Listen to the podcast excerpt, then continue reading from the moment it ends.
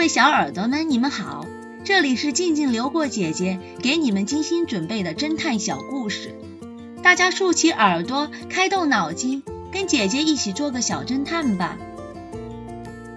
小侦探系列一百三十九，真假名画。鲍尔是一位大富翁，他有个爱好，就是喜欢收藏名画。几十年来，他已经收藏了上百幅名画。在他退休以后，他还特地把他的一间屋子装修了一下，作为自己的美术馆，把多年收藏的名画展览在里面。为了安全，他还专门聘请了一个保安。鲍尔走进他的美术馆，看着他多年收集的名画，心中无比喜悦。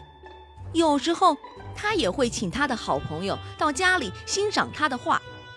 他还有一个习惯，如果有人发现他的画是假的，他会毫不犹豫地将画给扔了。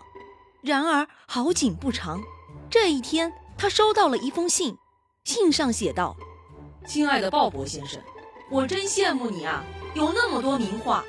虽然我是一个大盗，但我也比较喜欢艺术，其中……”毕加索的一幅画是我多年来一直想要的，我已经将它用假画换了，就让我替你永远的收藏吧。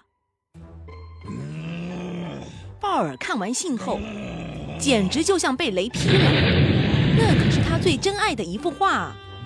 他马上奔向自己的美术馆，冲向那幅画前，他自言自语道：“没错，真画确实已经被人用假画换过了。”他心痛不已，他摘下画，将它扔在地上。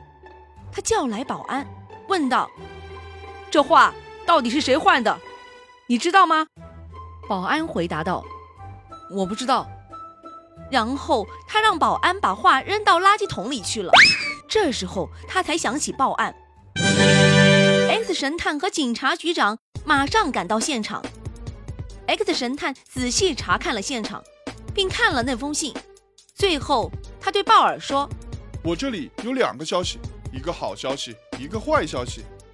坏消息是，你的画可能真的被盗了；好消息是，我已经知道是谁干的了。”小侦探们，X 神探的话究竟是什么意思呢？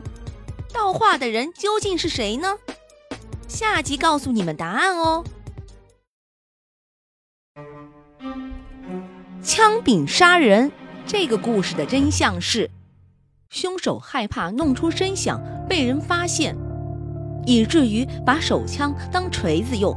这点就证明凶手一定是死者身边的人，至少是熟人。梦露夫人可以穿着睡衣会客的机会很少，而仆人之前并不知道会有客人来访，说明凶手可以自由出入。作为丈夫的查理先生，一进门就提出悬赏捉拿砸死梦露夫人的凶手，极不合情理。